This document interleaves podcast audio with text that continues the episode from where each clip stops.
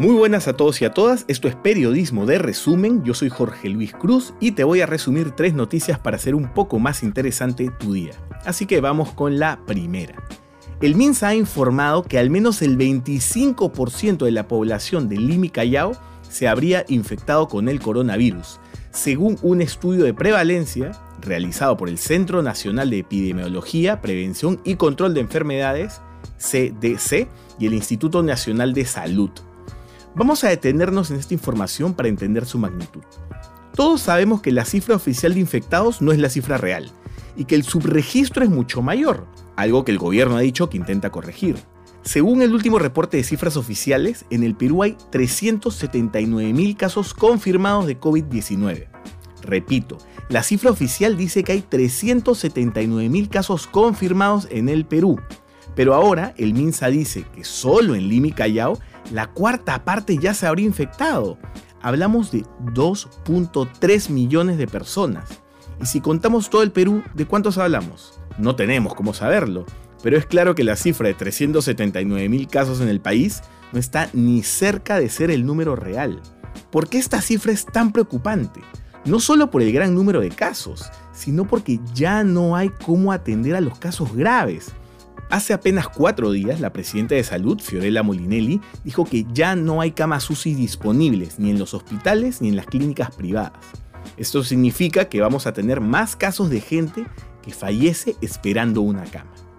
Aunque la infraestructura y muchas de nuestras costumbres no ayuda a frenar los contagios, es importante que mantengamos la distancia social, que usemos mascarilla, que conservemos la máxima higiene y que evitemos salir a la calle cuando no sea estrictamente necesario.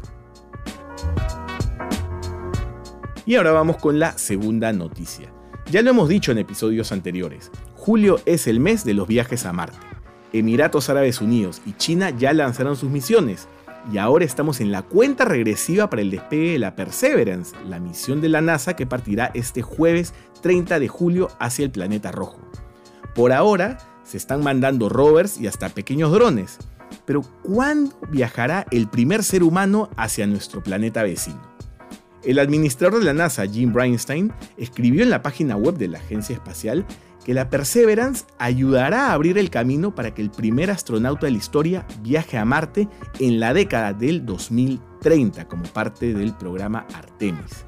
Eso significa que en el mejor de los casos, recién en 10 años el ser humano pondrá un pie en el planeta rojo. Pero también dijo que esperan que la próxima misión tripulada a la NASA sea en 2024. Y la novedad será que por primera vez una mujer pisará la superficie del único satélite natural de la Tierra. Y ahora vamos con la tercera noticia. Hablando del espacio tenemos información que proviene de una galaxia muy muy lejana. Disney anunció que habrá cambios en las fechas de estreno de las películas de la nueva trilogía de Star Wars, pese a que aún no tienen ni historia, ni guion, ni director. El calendario será así. La primera película de esta trilogía se estrenará el 22 de diciembre de 2023. La segunda el 19 de diciembre de 2025. Y la tercera el 17 de diciembre de 2027. Lo que a muchos ha llamado la atención es que Avatar contará con cuatro secuelas y que sus fechas de estreno también se han modificado por la actual pandemia. El nuevo cronograma es el siguiente. Avatar 2 llegará a los cines el 16 de diciembre de 2022. Avatar 3 el 20 de diciembre de 2024. Avatar 4 el 18 de diciembre de 2026. Y Avatar 5 el 22 de diciembre de 2028. Por supuesto, todas antes de que el hombre llegue a Marte. Bueno, hemos llegado al fin, ya saben que Periodismo de Resumen está en Instagram, YouTube, Facebook, Twitter y demás plataformas de podcast. Y si no está en una, pronto estará. Y recuerden, este espacio va los lunes, miércoles y viernes. Y conmigo será hasta el próximo miércoles. ¡Chau!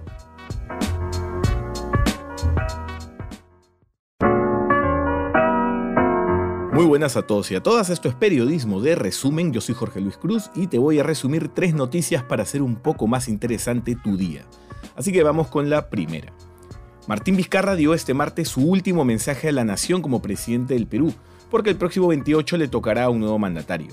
Y como todo mensaje a la nación, este se dividió básicamente en dos momentos. Sus logros y los anuncios de lo que piensa hacer de aquí en adelante. Pero lo que vamos a hacer nosotros es resumir su mensaje en los cinco anuncios que creemos más importantes. El anuncio número uno. Si hubo un tema que trató por más tiempo y con mayor profundidad fue la salud. Obviamente la pandemia lo obliga y eso está bien. ¿Qué anunció? que para 2021 todos los peruanos estarán inscritos en el Sistema Integral de Salud SIS y que aún los más pobres tendrán derecho a una atención médica gratuita. Cuando hablamos de ser un país desarrollado, ese es un requisito indispensable. Además dijo que invertirá en este sector 20 mil millones de soles, el mayor monto asignado en la historia del Perú para la salud. El anuncio número 2.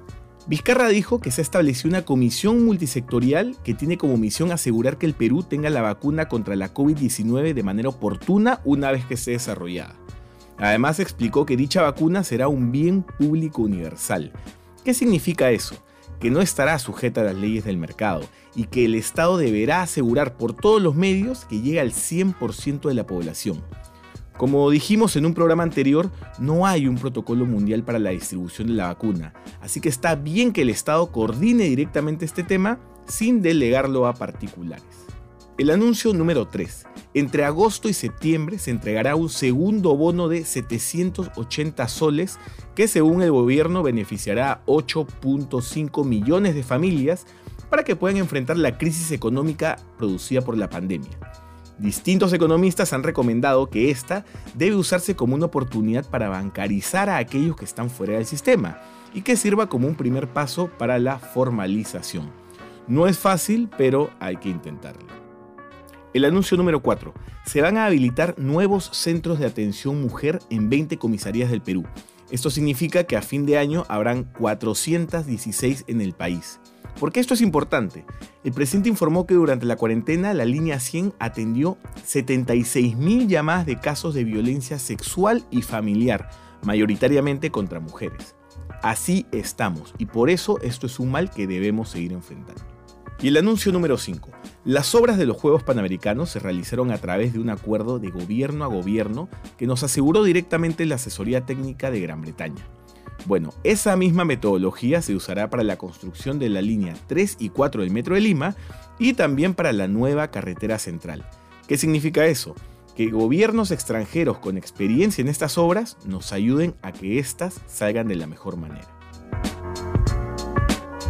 Y luego de este resumen del mensaje a la nación, vamos con la segunda noticia. La farmacéutica Moderna, en colaboración con el gobierno de Estados Unidos, ha comenzado la prueba de su vacuna contra el coronavirus en más de 30.000 personas en dicho país. Se trata de la primera empresa estadounidense en llegar a la fase 3 y la segunda en el mundo detrás de la firma china Sinopharm. En esta fase se analizarán los posibles efectos secundarios y la efectividad de la vacuna.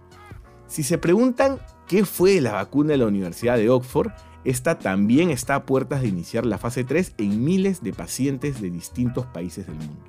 Por esa razón, se espera que hacia fin de año más de una empresa en el mundo logre desarrollar una vacuna efectiva. Pero no hay que adelantarnos, hay que esperar, ser pacientes, mantener la higiene, la distancia social y no salir a la calle a menos que sea necesario.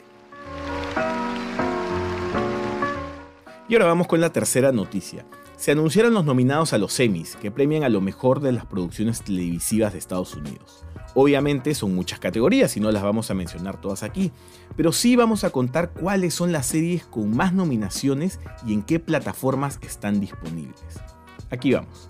La serie con más nominaciones es The Watchmen, de HBO, que continúa la historia del cómic homónimo y tiene 26 nominaciones. Le sigue la comedia The Marvelous Mrs. Maisel de Amazon Prime con 20 nominaciones. Y con 18 nominaciones hay dos producciones. Una es Ozark, la serie dramática de Netflix. Y la segunda es The Mandalorian, el western espacial de Star Wars, que está disponible en Disney Plus, plataforma que lamentablemente aún no llega a América Latina. Y bueno, hemos llegado al final. Ya saben que Periodismo de Resumen está en Instagram, YouTube, Facebook, Twitter, Spotify y demás plataformas de podcast. Y recuerden, este espacio va los lunes, miércoles y viernes. Y conmigo será hasta el próximo viernes. ¡Chau!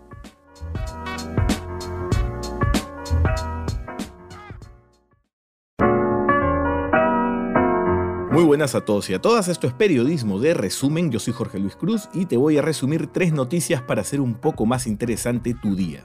Así que vamos con la primera. Martín Vizcarra dio este martes su último mensaje a la nación como presidente del Perú, porque el próximo 28 le tocará a un nuevo mandatario. Y como todo mensaje a la nación, este se dividió básicamente en dos momentos. Sus logros y los anuncios de lo que piensa hacer de aquí en adelante. Pero lo que vamos a hacer nosotros es resumir su mensaje en los cinco anuncios que creemos más importantes.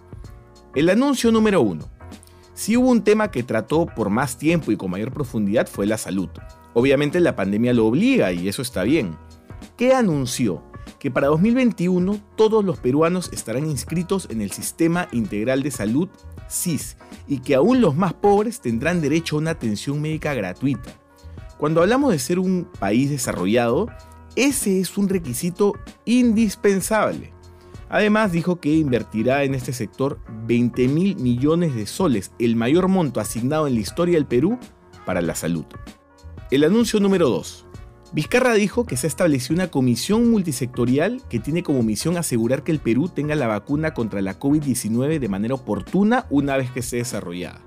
Además explicó que dicha vacuna será un bien público universal. ¿Qué significa eso? Que no estará sujeta a las leyes del mercado y que el Estado deberá asegurar por todos los medios que llegue al 100% de la población. Como dijimos en un programa anterior, no hay un protocolo mundial para la distribución de la vacuna, así que está bien que el Estado coordine directamente este tema sin delegarlo a particulares.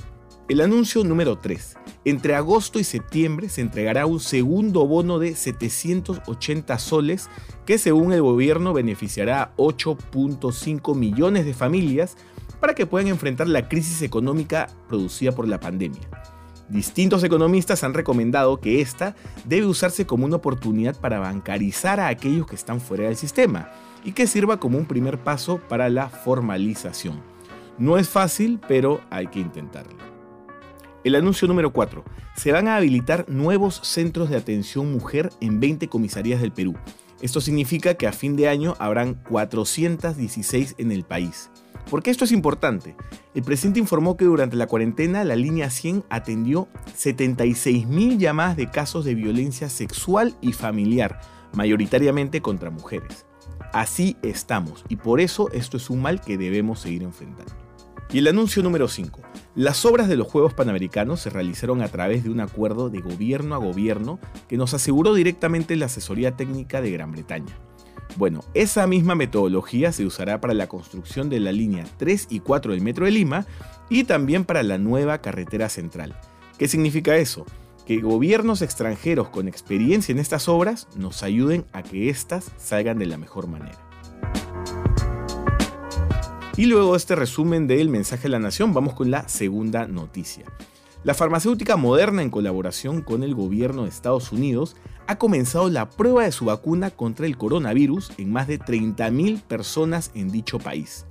Se trata de la primera empresa estadounidense en llegar a la fase 3 y la segunda en el mundo detrás de la firma china Sinopharm. En esta fase se analizarán los posibles efectos secundarios y la efectividad de la vacuna. Si se preguntan qué fue la vacuna de la Universidad de Oxford, esta también está a puertas de iniciar la fase 3 en miles de pacientes de distintos países del mundo. Por esa razón, se espera que hacia fin de año más de una empresa en el mundo logre desarrollar una vacuna efectiva. Pero no hay que adelantarnos, hay que esperar, ser pacientes, mantener la higiene, la distancia social y no salir a la calle a menos que sea necesario. Y ahora vamos con la tercera noticia. Se anunciaron los nominados a los Emmys, que premian a lo mejor de las producciones televisivas de Estados Unidos. Obviamente son muchas categorías y no las vamos a mencionar todas aquí, pero sí vamos a contar cuáles son las series con más nominaciones y en qué plataformas están disponibles. Aquí vamos. La serie con más nominaciones es The Watchmen, de HBO, que continúa la historia del cómic homónimo y tiene 26 nominaciones. Le sigue la comedia The Marvelous Mrs. Maisel de Amazon Prime con 20 nominaciones. Y con 18 nominaciones hay dos producciones. Una es Ozark, la serie dramática de Netflix. Y la segunda es The Mandalorian, el western espacial de Star Wars, que está disponible en Disney Plus, plataforma que lamentablemente aún no llega a América Latina. Y bueno, hemos llegado al final. Ya saben que Periodismo de Resumen está en Instagram, YouTube, Facebook, Twitter, Spotify y demás plataformas de podcast. Y recuerden, este espacio va los lunes, miércoles y viernes. Y conmigo será hasta el próximo viernes. Chau.